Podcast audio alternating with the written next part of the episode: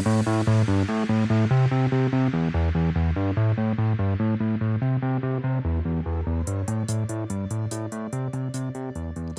hallo und herzlich willkommen bei den Pin-Up Dogs. Ich bin Johannes. Und ich bin Torben. Und heute haben wir Britta zu Gast vom Universitätsklinikum Schleswig-Holstein und deren Dependance in Kiel.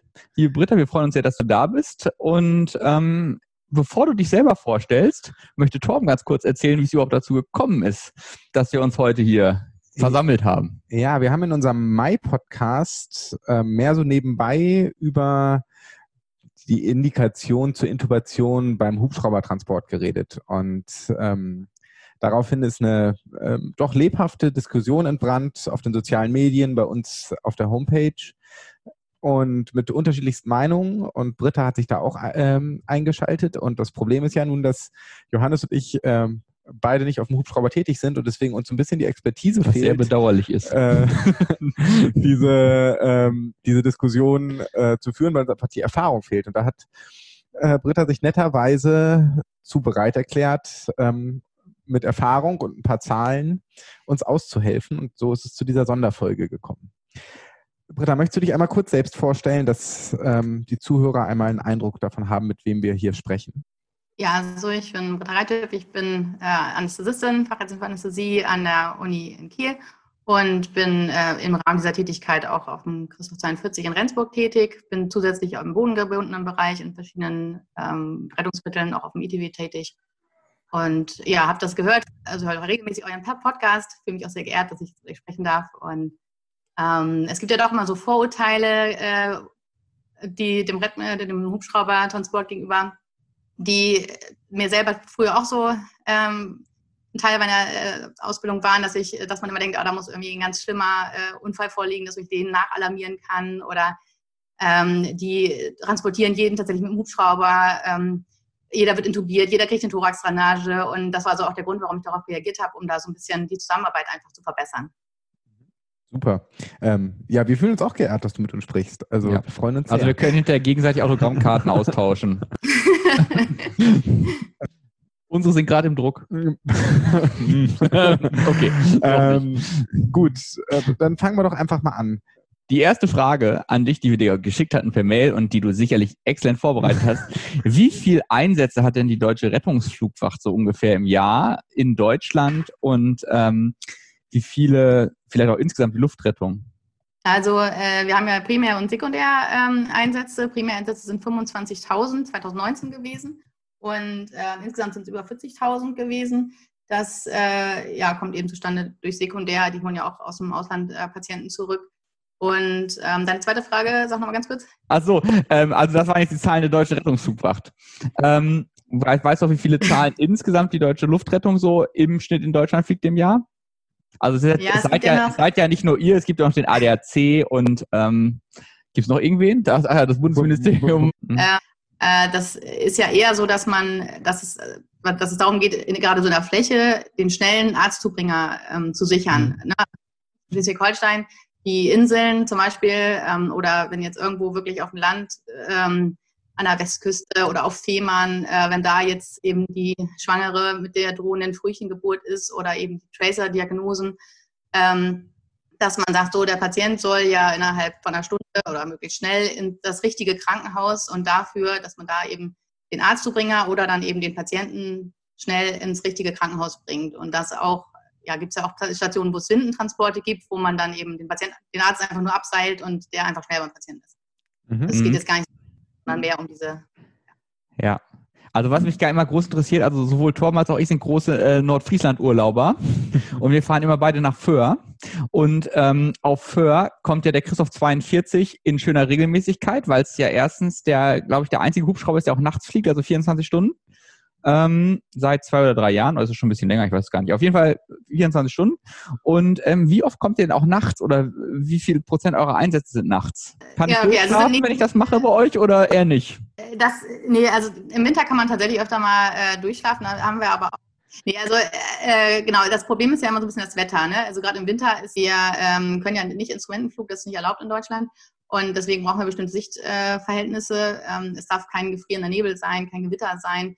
Äh, Wind spielt auch so ein bisschen eine Rolle, ähm, vor allem so bei Stadt und Land. Und äh, deswegen fliegen wir nachts deutlich weniger als tagsüber auf jeden Fall. Ähm, kann ich jetzt aber, habe ich leider jetzt keine Zahlen zu, die müsste ich sonst nachreichen. Das ist ähm, überhaupt nicht schlimm. Aber der, es gibt auch, auf die Inseln fliegt häufig der auch aus Nibel tagsüber, aber nachts sind wir tatsächlich dann die einzigen bei uns jetzt. Hm? Okay. Ich glaube, wir sollten der Einfachheit halber ähm, für den Rest des Podcasts hauptsächlich bei den Primäreinsätzen bleiben, weil ich glaube, sekundär ist das auch alles äh, noch ein weiteres Feld. Ähm, wie siehst du denn so ähm, die Indikationen für primären Luftrettungsmittel? Also du hast schon gesagt, wenn es weit draußen ist, wenn sonst die NEF-Zeiten sehr, sehr lang sind, ist sicherlich ein Grund. Ähm, so von Krankheitsbildern siehst du da ganz klare Indikationen oder würdest, würdest du sagen, äh, ihr habt auch Aspirin und Heparin an Bord? Ja, wir haben, äh, dazu habe ich tatsächlich Zahlen. Wir haben äh, natürlich auch, äh, alle NACA-Klassen sind ähm, vertreten, ähm, nicht klar mal sagen, aber so, äh, was ich eben schon sagte, so diese Tracer-Diagnosen zum einen, ne, ähm, also der, das ACS-DEMI, den ins richtige Katheter-Krankenhaus ähm, zu bringen, ähm, SHT, Apoplex, äh, wenn der ähm, werden soll, ähm, dann Verbrennungspatienten ins richtige Zentrum, und Amputationsverletzungen, Handchirurgie, also ja, Polytrauma überhaupt, äh, wenn mhm. das sind eben so Sachen, die bei uns äh, wichtig sind, dass, dass wir die dann transportieren. Und ja. da ist es tatsächlich wichtig, äh, dass wir möglichst schnell mit alarmiert werden, mhm. am besten parallel, wenn sich das schon abzeichnet, zum bodengebundenen Rettungsdienst, damit wir dann auch wirklich da sind, der bodengebundene Rettungsdienst vielleicht schon mal anfangen, versorgen und wir dann möglichst schnell dazukommen und den dann äh, und dann ins Krankenhaus bringen können. Ja, ich glaube, das ist ähm, ganz gut ähm, oder eine ganz gute Punchline, dass im Endeffekt die Transportzeit ins Zentrum ähm, eine wichtige Indikation für einen Hubschrauber ist. Das heißt, wenn ihr wisst, dass das Zentrum für etwas Spezielles wie eine Handchirurgie oder ein Katheterlabor weit weg ist, dann ist der Hubschrauber frühzeitig mit zu alarmieren und frühzeitig. Ver Verbrennungspatienten fallen Ver mir noch ein. Genau. Ähm, Druckkammer wäre auch noch sowas, wobei es ein bisschen schwierig ist mit der, mit der Höhe ja. vielleicht. Physiologie. Geht das mit der Druckkammer? Nö, das machen wir auch. Also wir haben auch schon, äh, verlegen auch äh, Patienten in die Druckkammer, ja. Okay. Ähm, ja. gut, also hm? Druckkammer. Ich Glück gehabt jetzt. ja. War ich, cool, äh, ich habe kurz gestutzt. ähm, genau. Und das es nur Sinn macht, wenn, dann, äh, wenn der Hubschrauber frühzeitig alarmiert wird, weil auch ihr habt eine gewisse Vorlaufzeit. Ähm, ihr seid alle am Platz bei euch, bei eurem beim Christoph 42 oder bist du irgendwie im Rufdienst oder sowas? Nee, wir sind alle vor Ort, äh, die Piloten, dann haben wir, also wir sind ja tagsüber zu dritt, ne, ein Pilot, der mhm. HEMS-TC, der, der Notfallsanitäter, der ja dann noch eine zusätzliche Ausbildung hat, damit er den Piloten unterstützen kann. Und äh, dann der Notarzt und nachts sind zwei Piloten. Dann sind wir dann zu viert. Ähm, und wir sind alle vor Ort äh, und ja, tagsüber können wir eigentlich auch sehr schnell starten. Nachts ist es eben manchmal noch so, dass das Wetter eben wirklich aktuell gecheckt werden muss. Und das ist auch was, was man ja so als Bodengebundener, heißt ja immer so schön Wetterretter, ne? Mhm. ähm, was tatsächlich manchmal schwer nachvollziehbar ist, äh, dass man denkt, ja, hey, wieso, das Wetter ist doch super, Sonne scheint und äh, es ist wirklich beeindruckend, wenn man das ein paar Mal erlebt hat, dass man in der Luft ist und von jetzt auf gleich das zu und man kann einfach da, wo man hin will, nicht landen. Oder da ist dann halt einfach gerade das Gewitter äh, dann kann man, kann man da einfach nicht hin. Und das müssen wir natürlich nachts dann noch einmal ganz kurz checken, bevor wir mhm. losfliegen. Kann das dann auch noch verzögern, weil es, ja, die Sicherheit geht natürlich immer vor, es nützt ja keinem was, wenn wir dann nicht ankommen. Ja, Oder, nee, äh, völlig klar. Ja, ne? ähm, das, ja. Was habt ihr denn für Ansprüche an die Landeplätze, sowohl tagsüber als auch nachts? Also muss ich mir da als bodengebundener Notarzt Gedanken machen oder macht ihr das schon selbst? 25 mal 25 ja, Meter. Genau, also ähm, eine gewisse Größe ist vorhanden. Die ist dann, wenn man da drin sitzt, tatsächlich teilweise überraschend klein. Also die können schon gut einpacken, unsere Piloten. Äh, aber ja, es ähm, ist natürlich schon immer gut, wenn zum einen kann man bei der Alarmierung direkt mit äh, vielleicht mit sagen, ob wir Patienten transportieren sollen oder ob wir tatsächlich nur den Arzt zubringen sollen. Das macht für uns einen großen Unterschied, weil wenn der Arzt nur zugebracht werden soll, dann äh, kann, kann man irgendwo auf irgendeiner Wiese landen, äh, klettern über den Zaun, springen ins Polizeiauto, äh, mhm. die ja häufig dazukommen, wenn sie oder laufen dann eben da so ein paar Gassen durch und sind dann beim Patienten. Und wenn wir aber wirklich den Patienten hinterher einladen sollen und wir stehen auf irgendeinem Acker äh, und müssen dann mit der Trage noch über den Zaun, ist das natürlich ungünstig. Da macht es natürlich Sinn, dass wir dann möglichst eine ebene Fläche haben, wo vielleicht ein, also zumindest ein Weg ist, äh, ein fester Sandweg, wo man dann vielleicht rüberfahren kann, damit es auch nicht so viele Erschütterungen gibt, je nachdem, was der Patient dann auch hat. Ähm, und äh, dass man dann eben auch einen guten Zuweg hat, dass man eben nicht mit der Trage noch irgendwo rüberklettern muss äh, und dass der Weg dann auch vielleicht nicht so weit ist, wenn möglich. Ne? Zur Not kann man natürlich auch mit dem RTW ein Stück fahren und äh, dann äh, ja. den Patienten zubringen. Aber das sind natürlich alles Zeitfaktoren, da man die vermeiden kann und sieht, ach guck mal, hier ist ein Feld, äh, das ist eben, da ist kein Zaun auch andererseits ein anderer kann man das natürlich einmal über die Leitstelle auch durchgeben können. Durchgeben. Dazu eine kleine Anekdote aus unserem eigenen, aus unserem eigenen Krankenhaus. Unser äh, äh, Hubschrauberlandeplatz bei unserem eigenen Krankenhaus äh, ist so eng, dass äh, einige Piloten von ähm, näher gelegenen Rettungshubschraubern sich weigern, bei uns zu landen. Das äh, heißt, das ist bei uns immer pilotenabhängig. Manchmal müssen wir in das ähm, unser Nachbarkrankenhaus fahren und den Patienten dort erst in den Hubschrauber einladen. Ähm, ja, ja, also ich könnte, Bauliche gegeben. Ja, gut, ich könnte den Hubi bei uns auch nicht landen. also, aber ich habe das ja auch noch nie gemacht. Musst du ja auch nicht. Du hast ja auch andere Schwerpunkte. ja, das, äh, genau, was mir da noch eingefallen ist, also äh, die, es ist so rumfliegende, potenziell rumfliegende Gegenstände sind auch noch wichtig. Also wenn da jetzt irgendwie jede Menge Trampoline rumstehen oder irgendwelche mhm. großen Planen, äh, das ist für, für die Piloten natürlich auch ein Problem. Oder viel Sand, der dann fliegt und entsprechend dieser Downwash, ähm, der dann auch gefährdend sein kann dass da keiner rumläuft, ne, dass es möglichst gut abgesichert ist, gerade wegen des Heckrotors. Äh, ist es immer wichtig, ähm, ja, so dass man Wie macht ihr das mit Schafen oder Kühen? Ich meine, das ist in Schleswig-Holstein ja ein Problem, ne? So, also es sind ja viele Schafe. Ähm, ja. Habt ihr da schon mal eins geschreddert? Äh, nee, also da habe ich zumindest nichts gehört. Aber äh, wenn wir die, das wäre für den Hubschrauber, glaube ich, auch nicht so gut. Ähm, Macht auch nicht so einen guten Eindruck. Warum haben wir gesagt, ich soll ein bisschen mehr Humor in die Sendung bringen? Okay. Lassen ähm. wir das. Also kein Angriff auf die Vegetarier. Nee, wenn wir, wenn wir die Wahl haben, dann nehmen wir die, doch die Weide ohne Schaf. Okay, gut. Sehr schön. Ähm, Habt ihr denn sonst noch irgendwelche Dinge, die ihr vom Rettungsdienst, also vom bodengebundenen Rettungsdienst erwarten würdet, was ihr euch wünschen würdet? Also sage ich jetzt mal ganz provokant, neben den zwei Thorax-Drainagen, äh, die natürlich der Patient schon hat, bevor ihr kommt, ähm, oder wo, wo ihr jetzt denkt, oh, das machen die immer, die machen ey, nur so einen Scheiß, egal wo ich hinkomme und jedes Mal muss ich denen erstmal wieder sagen, weiß ich nicht. Ich meine, ich meine damit jetzt nicht so die medizinischen Spezialfacts, weil das ist ja äh, sehr qualitäts- und mitarbeiterabhängig, sondern so grundsätzlich Dinge, wo ihr sagt, Mensch, das könnte man optimieren und das würdet ihr euch wünschen für einen Hubschraubertransport, dass das schon vorbereitet ist. Ja, also dass man überlegt, okay, so ein bisschen vorausdenkt, was sind vielleicht kritische Probleme, die noch zu einem größeren Problem werden können, also potenziell kritische Probleme, die sich zu einem kritischen Problem sozusagen entwickeln können, eben so ein bisschen vorauszudenken und war ja auch das Thema mit der Intubation. Also es wird natürlich nicht jeder Patient intubiert, aber wenn er nun eh schon an der Kante ist, äh, dass man sagt so, oh, vielleicht doch lieber, dann, dann würden würde man es schon machen, so, ne? weil man einfach im Hubschrauber nicht so viel Handlungsspielraum hat. Vorne, der, der Hemd sitzt normalerweise ja auch vorne und unterstützt den Piloten. Und äh, wenn der Patient jetzt wirklich instabil ist, kann man auch den mit nach hinten nehmen. Aber das ist natürlich immer besser, wenn man dem so ein bisschen voraus ähm, arbeitet. Dann hat man einfach einen entspannteren Transport. Wenn natürlich Medikamente aufgezogen sind und ich da jetzt nicht noch unterwegs ähm, anfangen muss, äh, alles Mögliche vorzubereiten. Ähm, dann, äh, ja, dass alles gut verpackt ist, also äh, Zugänge gut gesichert sind. Ähm, dann, ja, möglichst, wir können im Hubschrauber nicht während, des, während wir stehen äh, heizen, also dass wir dann entweder im RTW noch die, den Patienten äh, versorgen oder dann den dann doch relativ fertig mitnehmen können, äh, ist wünschenswert. Also Voranmeldung ist immer ganz gut wenn schon mal schon ein bisschen geplant ist, in welches Krankenhaus kann es gehen und das schon mhm. mal gebahnt. Also ähm, besteht nicht drauf, dass ihr euch die Zielklinik sucht, sondern wenn man da schon vorausdenkt und das schon macht, dann freut ihr euch.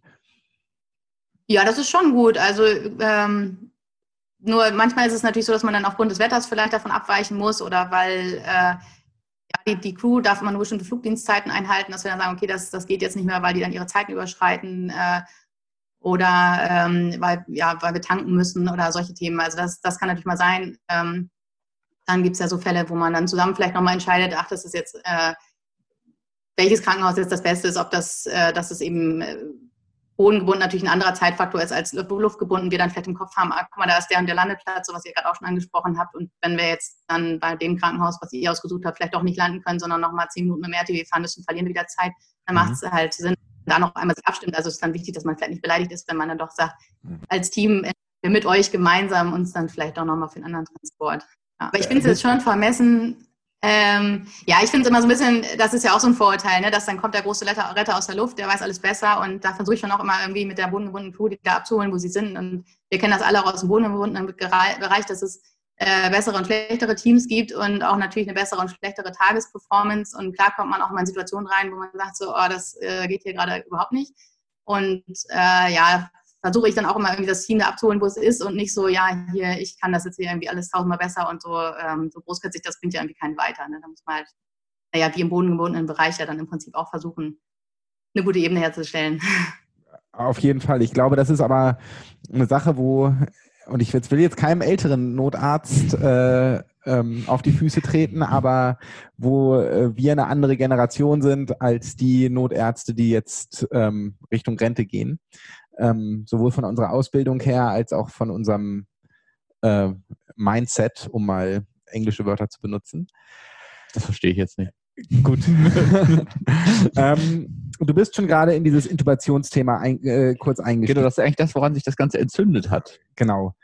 Ähm, du sagst auch, wenn ein Patient an der Kante ist, dann würdet ihr ihn für einen Hubschraubertransport doch eher großzügig intubieren. So richtige Kriterien habt ihr dafür aber nicht, sondern das ist im Endeffekt Bauchgefühl von dir oder deinem Kollegen auf dem Hubschrauber. Ja, man hat ja schon, auch als Bodengebundener hat man ja schon Kriterien, ne, beim SAT, dem GCS. Ähm, aber auch da ist es ja schon, wenn man mal ehrlich ist, oft so eine Entscheidung, ja, das geht jetzt oder das geht nicht. Dass man beim Trauma sagt, ähm, der, der Saripnoisch, das geht jetzt hier noch oder der, der erschöpft sich, das funktioniert hier nicht oder ich kriege das energetisch hin oder ich kriege es nicht hin. Und ähm, ja, letztendlich ist das natürlich schon manchmal eine Bauchentscheidung auch bodengebunden. Aber es ist im Hubschrauber natürlich nochmal anders, weil ich eben nicht mal eben rechts anhalten kann. Ich kann natürlich eine Sicherheitslandung machen, aber das ist ja schon damit verbunden, dass ich dem Piloten sagen muss, so, ja, äh, muss dann erstmal gucken, gerade nachts, äh, nochmal etwas erschwerter, äh, mhm. so, ähm, braucht dann eigentlich einen ausgeleuchteten Landeplatz und es ist schon gut, wenn man das vermeiden kann und äh, da irgendwie eine sichere Nummer fährt. So und ja, dann äh, ist man vielleicht etwas großzügiger. Ja, ähm, absolut. Das ist ja auch ähm, absolut nachvollziehbar. Das heißt, ähm, auch für euch ist wichtig, das Bauchgefühl, das ist leider nicht immer objektiv, aber man muss ja sagen, dass es am Ende auch das ist, was uns als Notärzte und auch das, was uns als Notfallsanitäter ähm, den letzten Schubs in die Richtung geht. Natürlich ist eine GCS von kleiner 9 ähm, bei einem Traumapatienten immer ähm, gefährlich. Andererseits macht man ja die Entscheidung zur Intubation nicht nur von der GCS abhängig, sondern vom ganzen Verletzungsbild, von der Entfernung zur Klinik und ähm, vielen anderen Faktoren. Ähm, und nicht zu, äh, zum Schluss auch, wie fühlt man sich selbst gerade und wie sicher fühlt man sich mit dem Team, die Intubation, die Notfallnarkose durchzuführen. Ähm, glaubt man, dass man das mit dem Team schaffen kann oder hat man eher ein schlechtes Gefühl? Das ist was, was man tatsächlich mit den Jahren erst lernt oder mit der Erfahrung, dass man sich nicht an diesen absoluten Zahlen festmacht, sondern dass man immer mal so in das Setting schaut und sagt, oh, jetzt ist gerade schwierig, hier sollten wir nach Möglichkeit einen raschen Transport anstreben und möglichst wenig risikoreiche Prozeduren für den Patienten durchführen, weil in diesem Setting und mit den Menschen, die jetzt hier versammelt sind, in Kombination, sei es schlechte Tagesperformance oder man kennt sich schon oder warum immer, ist das vielleicht mit einem erhöhten Risiko verbunden. Das kommt erst mit der Zeit. Also da musste ich am Anfang immer so ein bisschen gucken. Ja. Also die Dynamik, ne, dass man sich den Patienten im Moment anguckt und dann sagt so, ja, okay, der, der hält sich so oder äh, hält sich eher nicht so und da ne, habe ich Sorge, das klappt nicht. Klar, das ist auch Erfahrung. Ja, genau. Ja. Ich finde es auch, weiß, der Hubschrauber kommt, äh, wenn die dann sagen, hier, komm, wir haben alles vorbereitet, ähm, und warten noch auf den Hub. Wenn ich jetzt selber als Bodenbewohner Notarzt vielleicht ein bisschen unsicher bin, äh, mit was auch immer, finde ich das jetzt nicht schlimm. Ne? Aber dann ist es natürlich schon gut, wenn dann alles aufgezogen ist. Und ob ich dann mit Bukul oder mit irgendwas anderem in der Kurse mache, ist dann im Zweifelsfall auch nicht so entscheidend. Das, denke ich, können die meisten dann auch eigentlich flexibel machen. Gibt es denn so absoluten äh, Intubationsindikationen, die wir bodengebunden nicht haben, die du siehst? Ähm, oder denkst du, dass das im Endeffekt alles das gleiche ist wie bodengebunden?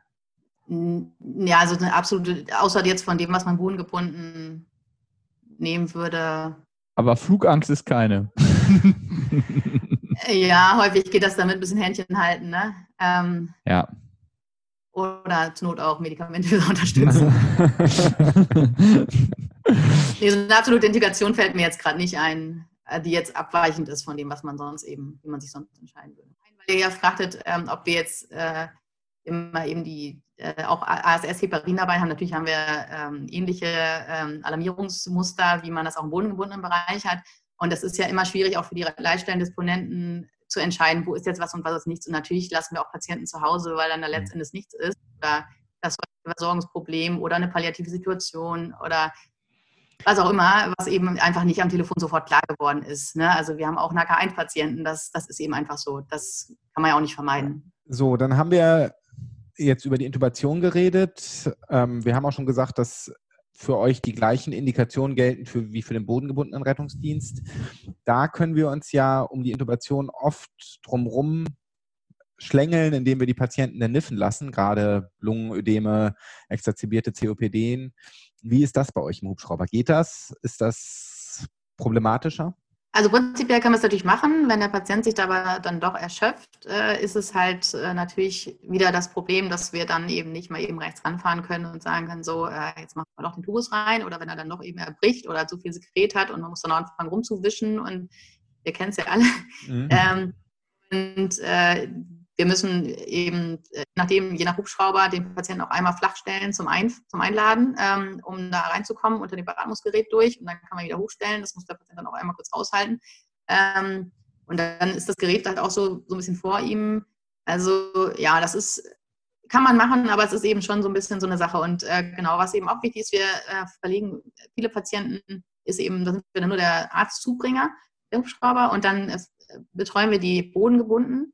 Das ist so ein bisschen natürlich nur zum, äh, primär zum NEF-Dienst, sich dann etwas mehr noch entscheiden muss, bin ich abkömmlich oder nicht, ist halt so ein bisschen, es geht theoretisch auch. Natürlich kann der Hubschrauber nochmal neben dem RTW an, auf dem Feld landen und man steigt da wieder um.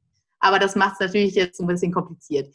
Deswegen ja. sollte man schon einmal, wenn man äh, zugebracht wird, äh, wirklich sich einmal einen Eindruck machen, okay, und dann den Hubschrauber im Zweifelsfall auch wieder auf die Station schicken oder zum, schon mal zum Krankenhaus und ähm, sich überlegen, wenn man sagt, ja, Lufttransport, habe ich dann überhaupt einen Vorteil? Und häufig hat man den Zeitvorteil nicht. Ist dann da, man kann das Lungenödem oder was auch immer behandeln mhm. und äh, fährt dann eben bodengebunden und ist dann äh, mit Vorversorgen in den Hubschrauber rein, starten, wieder irgendwo landen, wieder in die Notaufnahme mit Aufzügen oder was auch immer ähm, oder einen, einen weiteren RTW hat man gar nicht unbedingt dann immer einen Zeitvorteil. Okay. Deswegen dann bei so einem Fall vielleicht auch die Frage, okay, ne, die Zeit ist die gleiche, dann würde ich den auf jeden Fall fahren. Ja. Okay, super spannend. Ähm, und auch ein sehr schöner Einblick, dass ähm, der Hubschrauber heutzutage, also dass der Hubschrauber vielleicht nicht immer für den Transport, sondern doch als NEF-Ersatz in entlegeneren Gebieten eingesetzt werden kann. Da sind wir hier eigentlich auch gewohnt bei uns. Also ich habe hier schon das, den Hubschrauber ja. im, auf dem Parkplatz vorm Altenheim für die Synkope landen haben gesehen. Also ähm, ja, ich meine, das weiß man ja auch im ersten Moment nicht, ob der Patient reanimationspflichtig ist, ob es nur eine Synkope ist, ob es nur eine Unterzuckerung ist, äh, ob das eine Palliert ist, weil es ja für den, für den äh, Disponenten einfach schwer zu entscheiden im ersten Moment. Alle sind aufgeregt, ist ja so, ne? Das ist ja unser täglich Brot, dass das einfach ganz schwierige Entscheidung ist. Und dann natürlich spielt dann noch Luftsport ein. Ja. Äh, ich weiß jetzt nicht, wie es in Schleswig-Holstein ist, aber man muss sagen, dass wir hier in Niedersachsen so gefühlt ähm, doch äh, langsam aber sicher in einen ordentlichen Notarztmangel reinschlittern. Ähm, ich habe. Ähm, also auf dem Hubschrauber bestimmt nicht. Auf, auf dem Hubschrauber vielleicht nicht, aber auf NEF ähm, ich habe äh, gerade eine Notarztbörsen-E-Mail gekriegt, dass ich äh, 50 Dienste wären für mich zur Verfügung. Da kannst du mal richtig angreifen. ähm, Nicht, dass du jetzt frei haben willst. Nee, nee. ähm, wie siehst du das? Wäre der Hubschrauber eine Ergänzung für ein doch eher Paramedic-System, wo wir ja auch mit der neuen Notfallsanitäterausbildung wir sind noch nicht beim Paramedic-System, aber mehr und mehr hingehen, dass man sagt, wir sparen uns vielleicht das ein oder andere NEF und nehmen den Hubschrauber als Arztzubringer für die wirklich schweren Fälle. Glaubst du, das ist umsetzbar in Deutschland oder glaubst du, da sind wir noch weit von entfernt? Ja, das Problem ist, es gab ja diese äh, Studie für äh, Mecklenburg-Vorpommern, äh, wo das ja auch mal untersucht wurde. Ähm, also das Problem ist, dass wir nur bei bestimmten Sichtverhältnissen fliegen können. Und mhm. gerade nachts sind die immer strenger. Und das macht es einfach schwierig, äh, wirklich zur gleichen Zeit da zu sein und auch sicher einsetzbar zu sein. Also man bräuchte zum einen viele Hubschrauber und zum anderen ist man jetzt dabei, ähm, dass man äh, mit Point in Space satellitengestützt ähm, fliegen kann. Aber da, auch da gibt es eben das Problem mit gefrierendem Nebel, ähm, Regen, also gefrierender Regen, Nebel, Gewitter sind dann äh, Probleme, die die Nacht bevor bestehen würden. Und auch da gibt es bestimmte Wolkenuntergrenzen, die erfüllt sein müssen. Und das, ja, es macht es zu schwierig. Ich denke auch, äh, gerade in der Stadt ist dann der bodengebundene Rettungsdienst schneller. Ähm, das, so richtig eine Alternative ist das in absehbarer Zeit nicht. Das war auch eine, natürlich eine relativ provokante Frage. Ähm, aber es ist schön, dass du nochmal ähm, die Nachteile der Luftrettung äh, gerade bei schlechteren Wetterverhältnissen herausstellst. Aber das zerstört jetzt meine Hoffnung auf einen Hubschrauber. ich hatte ja eigentlich geplant, einen Hubschrauber in die Mitte zu stellen. Und, ja, gut. Okay. Ich habe noch eine Frage. Bitte. Bist du schon mal zu einem Psych-KG geflogen mit dem Hubschrauber? Also eine Einweisung. Ja. So, oder, ja, also wo, Zwangseinweisung. Dass ich angefordert wurde als äh, Zwangseinweisung. Nee, also auf einer Insel dann, meint ihr, so als Transportmittel. Ja, ich glaube, nee. das ist vielleicht ein Unterschied bei uns. Äh, wir müssen relativ viel mit dem NEF, wenn Fremd- oder Eigengefährdung äh, vorliegt. Ähm, Dahin fahren und dann das bescheinigen und dann wird der Patient in die Psychiatrie eingewiesen. Und dass der Patient nicht in eine Zelle gehört, sondern in eine Psychiatrie. Ähm, das ist aber, glaube ich, landkreisabhängig. Ich bin nicht sicher, ob das. Das ist äh, bei uns sehr ausgeprägt. Ja. Ähm, Vielleicht ist es in Schleswig-Holstein einfach anders. Also. also dir ist es noch nicht untergekommen. Nee, nee, das kann ich. Also klar hat man psychische Probleme haben, die da im Vordergrund stehen und die auch vielleicht mal eigen- oder fremdgefährdend sind, aber dass ich dafür schon äh, angefordert werde äh, für diese Einweisung, äh, das ist mir noch nicht passiert. Das macht den Arbeitsplatz noch ein bisschen sympathischer, unabhängig davon, dass es bundeslandmäßig irgendwie anders ist. Also ähm, das ist nämlich. Ist natürlich dann auch so eine Sache, ne?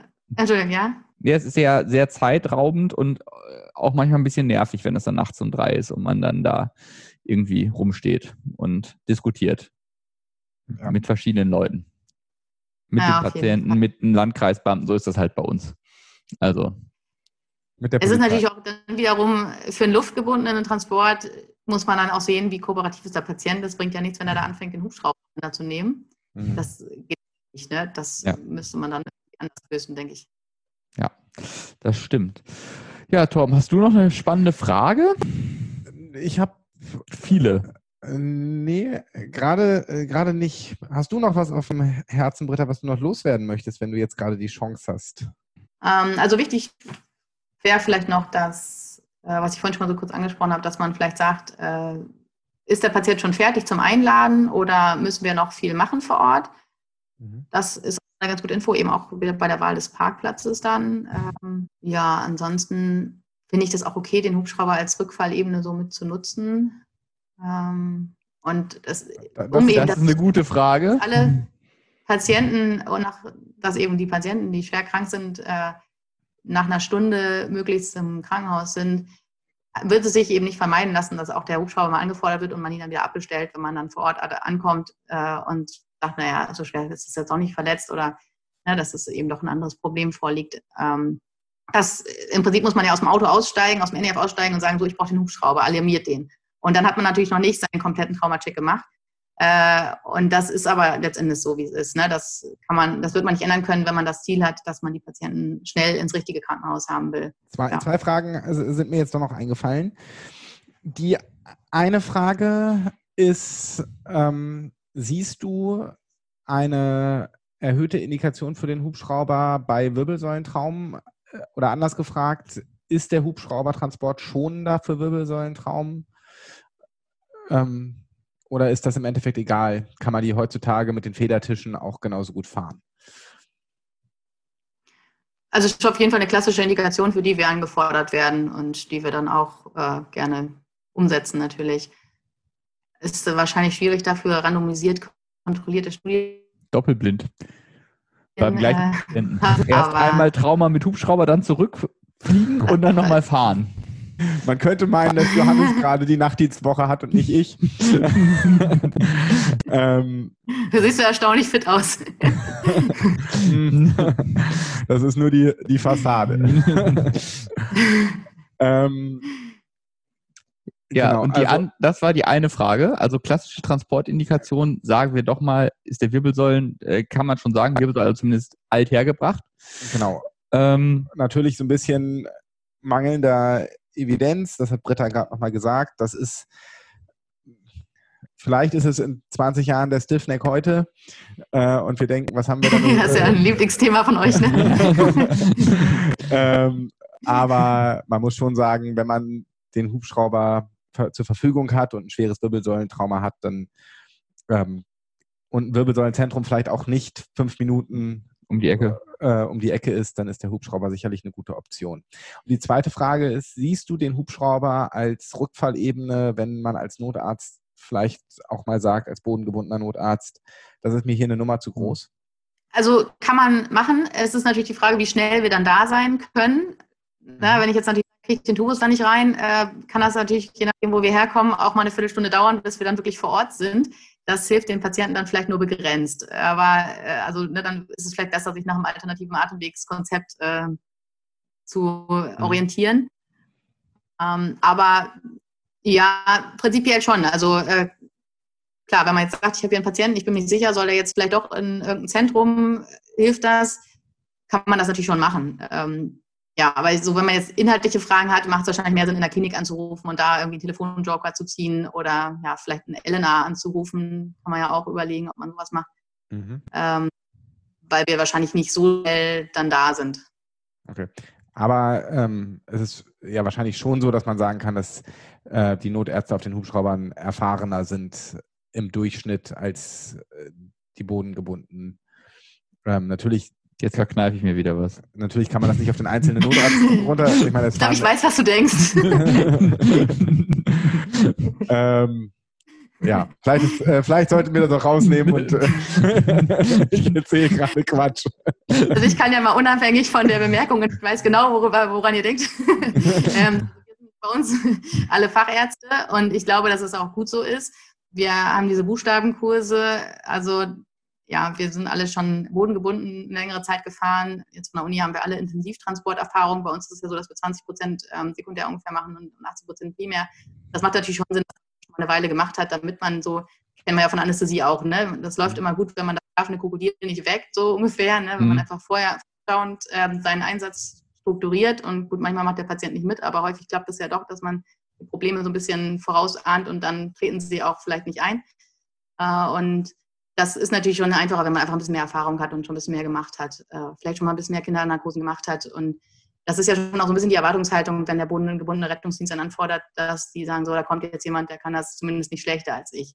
Das wird vielleicht im Einzelfall nicht klappen, aber ne, wenn da jetzt der kardiologische... Aber da gehen ganz schnell zwei Thorax-Drainagen.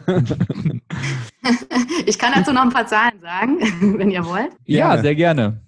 Ähm, wir hatten die DRF 25.000 Primäreinsätze 2019 und äh, Intubationen sind 1500, ähm, Thorax sind 164. Äh, ja, das sind, glaube ich, so die wichtigsten Sachen. Ne? 1500 Polytraumata, also die sind nicht alle intubiert worden. Das gibt nämlich davon schon 10, äh, schon 1000 schwere äh, SHTs, die ja dann vermutlich intubiert wurden. Mhm. Äh, sind ja nur 5 übrig. Ähm, ja, also, genau, also kann man sagen, in rund 5% der Einsätze habt ihr eine invasive Atemwegsicherung, in 0,05 Prozent der Einsätze eine Thoraxdrainage. Ist das jetzt gerade Kopfrechen? Ja, hallo. Bin beeindruckt. Respekt. ähm, Jetzt rechnet bestimmt irgendeiner nach und rechnet mir dann vor, wie ich mich verrechnet habe. Gibt dann den Shitstorm, genauso wie es wahrscheinlich zu Studien zum Wirbelsäulentrauma sicher also Ich habe mit 30.000 als Basis gerechnet, ja. Also für jeden, der jetzt hinterher klugscheißen will. Gut, ich glaube, versuchen wir nochmal das Ganze zusammenzufassen. Der Hubschrauber ist für alle Krankheitsbilder geeignet, die auch so per Notarzt versorgt werden. Wir müssen uns aber vorher über. Außer den randalierenden psychiatrischen Patienten im RTH. Außer vielleicht der Psych-KG. Ähm, da kommt dann wieder diese Eigen- und Fremdgefährdung, ne? Total, dass wir auf jeden Fall äh, heil ankommen wollen. Wir müssen, wir müssen uns aber ähm, vorher überlegen, ob die Transportzeit, also ob wir einen Transportzeitvorteil durch den Hubschrauber haben oder ob wir den Hubschrauber nur als Notarztzubringer brauchen.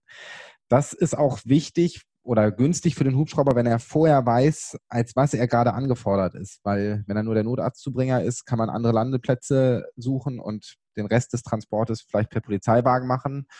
Wenn der Patient mit dem Hubschrauber transportiert werden soll, dann sollte ja möglichst ein Landeplatz nahe am Patienten möglich sein oder vielleicht der Transport mit dem RTW zu einem Sportplatz oder was gerade als Landeplatz ähm, zur Verfügung steht.